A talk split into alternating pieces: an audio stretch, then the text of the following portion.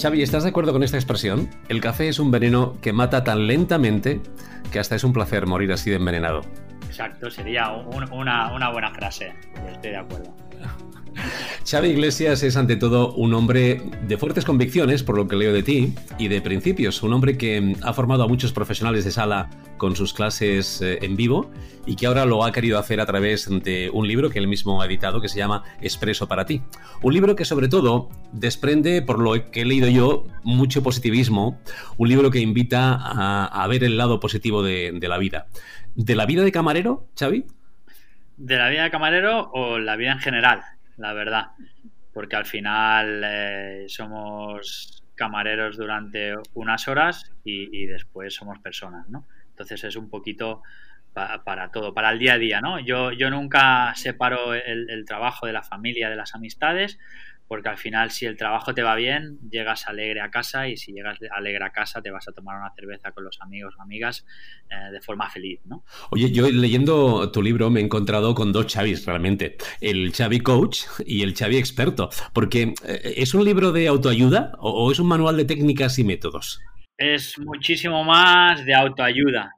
la técnica es solo una pincelada porque técnica ya está, ¿vale? En la era de, la tecnología, la técnica la tenemos a, mano, ¿vale? Lo que nos falta tocar es un poquito el corazón. Cuando lo escribiste, ¿en quién pensabas? ¿A quién va dirigido? Porque tú dices que los consejos que das eh, pueden transformar la vida de cualquiera, independientemente de cómo se ganen las habichuelas, como dices tú, ¿no? Pues iba muchísimo, primero a, todos los alumnos que han pasado por mis manos, ¿vale? A los que tengan que llegar o están ahora, y, sobre todo a, todo el mundo, ¿no?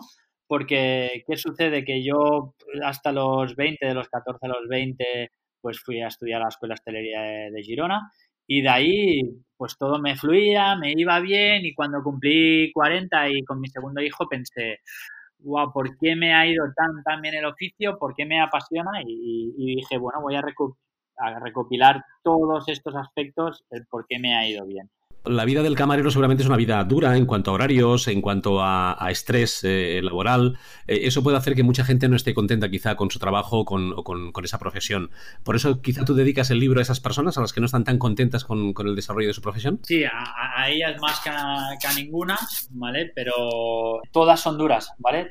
Cualquier otra profesión que trabajes ocho horas y no seas feliz en, ella puede ser durísima también, ¿vale? siempre pensé eso, ¿no? Yo, yo no me veía en, ningún otro espacio que no sea sirviendo a la gente y haciéndoles feliz. Sí que es real que estaba más horas de, lo normal, cosa la cual se, se, ha equilibrado ahora, ¿no? Con el control horario, las horas que se realizan son las que tocan, incluso se están haciendo muchos turnos seguidos, por lo tanto ahora es, es, un, es un trabajo que, que, que anhelamos, ¿no? Hacer. Como tú hablas de humanización, em, evidentemente recurres a términos em, pues eso, muy recurrentes como el, tema de la pasión. Incluso llegas a decir que la paciencia, que el cariño, que la disciplina, que la contundencia son como las cuatro claves para que florezca la pasión por la profesión. Pero, oye, ¿la pasión no es como el talento? ¿No es algo que viene de origen? No, se, se cultiva también, ¿eh? No, puede venir de origen, pero al final tú cuando cambias y creces a nivel emocional, te das cuenta que, puedes tener pasión por eso que ya estabas haciendo, ¿no? Y seguramente eso, se percibe seguramente porque yo creo que todos nos hemos encontrado eh, en más de un hotel o en más de un restaurante, pues con un camarero, con un recepcionista o con una camarera de habitaciones, pues esas que nos ha atendido con una sonrisa de lado a lado en, la que hemos percibido ese amor y pasión seguramente por lo que hacen, ¿no? Pero ¿tú crees que esa pasión, ese amor que percibimos en esos empleados es el logro de alguien que lidera el establecimiento? O sea, es el, logro del, del, dueño de la empresa o es, se trata de gente que ha aprendido a usar, como dices tú, menos la cabeza y más el corazón? O sea, las, dos partes son importantes.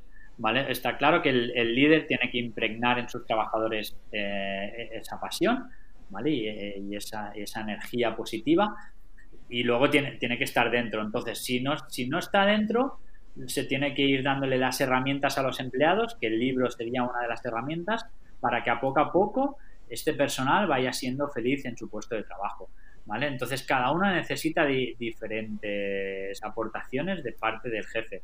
O sea, tú, al final llegas detrás de una barra, está alguien haciendo un café y no le vas a decir, eh, porque no has pasado la bayeta y has limpiado la lanza de la leche, sino primero vas a tener que mirar el rostro y ver cómo se siente, ¿no? Cómo está en ese momento. A lo mejor es el peor día de su vida, ¿no? Eh, ¿Qué opinas? Yo cuando estoy viendo esto ahora en televisión, esta gente que, que, plantean poner unas mamparas entre mesa y mesa, ¿crees que vamos a tener que recurrir a eso? ¿Vamos a tener que tomarnos el café eh, a dos metros de distancia y separados por una mampara de nuestro compañero de barra? Bueno, va, va a pasar un poquito, me da la sensación, que va a ser como la ley del tabaco, ¿no? Vamos a invertir bastante dinero o mucho eh, en cambiar estructuras y en breve se va a ir equilibrando, ¿vale? O sea, vamos a ser mucho más creativos y, van a surgir diferentes opciones antes de llegar a, las mamparas. Pero va a haber gente que sí que va a hacer esa inversión. Y claro, no te puedes esperar. El que quiere lanzarse va, a empezar con sistemas así y, a poquito a poco se va a suavizar. Yo, como muchísimos eh, españoles, soy de los que no deseo que se tengan que poner mamparas en los restaurantes, sobre todo porque, fíjate tú, eh, leyendo tu, libro, dices que después del pan, el olor del café es uno de los eh, ahumados que el ser humano reconoce más fácilmente, ¿no? El segundo. El segundo, imagínate. Hay quien piensa incluso, yo he oído gente decir que a la gente que no le gusta mucho el café, pero dice, qué bien huele el café, que el café es, es aquello que huele casi mejor de lo que sabe, ¿no? ¿Qué parte del café nos entra por el olfato y qué parte nos entra por el, por el gusto? Bueno, eh, el café tiene más de 1200 componentes aromáticos, por lo tanto nos entra el, 90%, ¿vale? Eh, en todo, en sensaciones, desde el café que hacía la abuela en casa, ¿vale? Y te, te, despertabas con ese olor. Mis hijos les encanta, ¿vale? Olor, me ayudan a moler, me ayudan a hacerlo, luego les dices, ¿quieres? Te dicen que no, ¿vale? Porque luego organolépticamente no les gusta. Porque, porque es fuerte, ¿no? Tiene acideces marcadas, ¿vale? Es, un producto muy potente. Pero aromáticamente les encanta, les despierta, dice, papá, ya se está haciendo el café, ¿no? Y ya, ya, ya les ya sonríen, ¿no? Me ayudan a molerlo y hacerlo todo. Eh, pero luego uh, organolépticamente lo adulteramos, ¿no? Le ponemos leche, le ponemos azúcar, le ponemos licores, ¿sí? Entonces el aroma es lo que más nos entra y nos toca a nivel sentimental, ¿no? Yo que también soy muy cafetero y como yo muchísimas personas nos gusta el café, lo que más odio es acabar un menú en un bar, pedir el café y que te sirvan ese café aguachirri que, que tiene un sabor absolutamente horrible, ¿no? Eh, algunos compañeros de la profesión me decían qué lástima porque realmente el coste de un buen café respecto a un mal café para un profesional no es tan caro y en cambio la, eh, la calidad del producto es, es, es, muy importante, ¿no? Realmente es así, es decir, los, eh, ¿se puede ahorrar en un restaurante comprando un café mediocre? Pensaba que no me ibas a preguntar esto, ¿eh? pues no, no se ahorra en, el, en el café, ¿vale? Porque tú cada kilo de café lo divides entre unos 140 cafés, ¿vale? Si no tiras mucho, haces la merma, haces la, la, el gramaje perfecto, ¿de acuerdo? Entonces, eh, tú puedes, ah, los gastos fijos son, son lo más complicado, ¿no? Eh, el cliente se sienta y ocupa un espacio, eh, la taza, el azúcar que le sirves, esa leche que le sirves, pero el coste al final de lo que es la materia prima no deberíamos ahorrarnos tanto dinero, porque incluso que compres un café 10 euros más caro, estamos hablando de céntimos, de 0,5, de 0,7 céntimos de diferencia. De repercusión. Te van a ir los gastos fijos aquí, la luz, el agua, el personal, los recursos humanos, ¿no? Que, son lo que, de lo que habla mi libro, ¿no? Los recursos humanos, esa emoción del camarero. Tú fíjate que al final, si tú sirves un buen café y te tomas un café, tú que dices que eres cafetero y me pides otro, ya son un euro 20, un euro 30 más que me entran en caja de forma directa con el mismo espacio que has ocupado, ¿no? Imagínate analizar eso en, un restaurante de menú, que cobras 9 euros el menú, y todo el trabajo que tiene para, para tú ganar esos 9 euros. La mantelería, la cocina, eh, la materia prima de cocina, etcétera. Y en cambio ganas un euro 20 más directo porque yo me tomo un segundo café.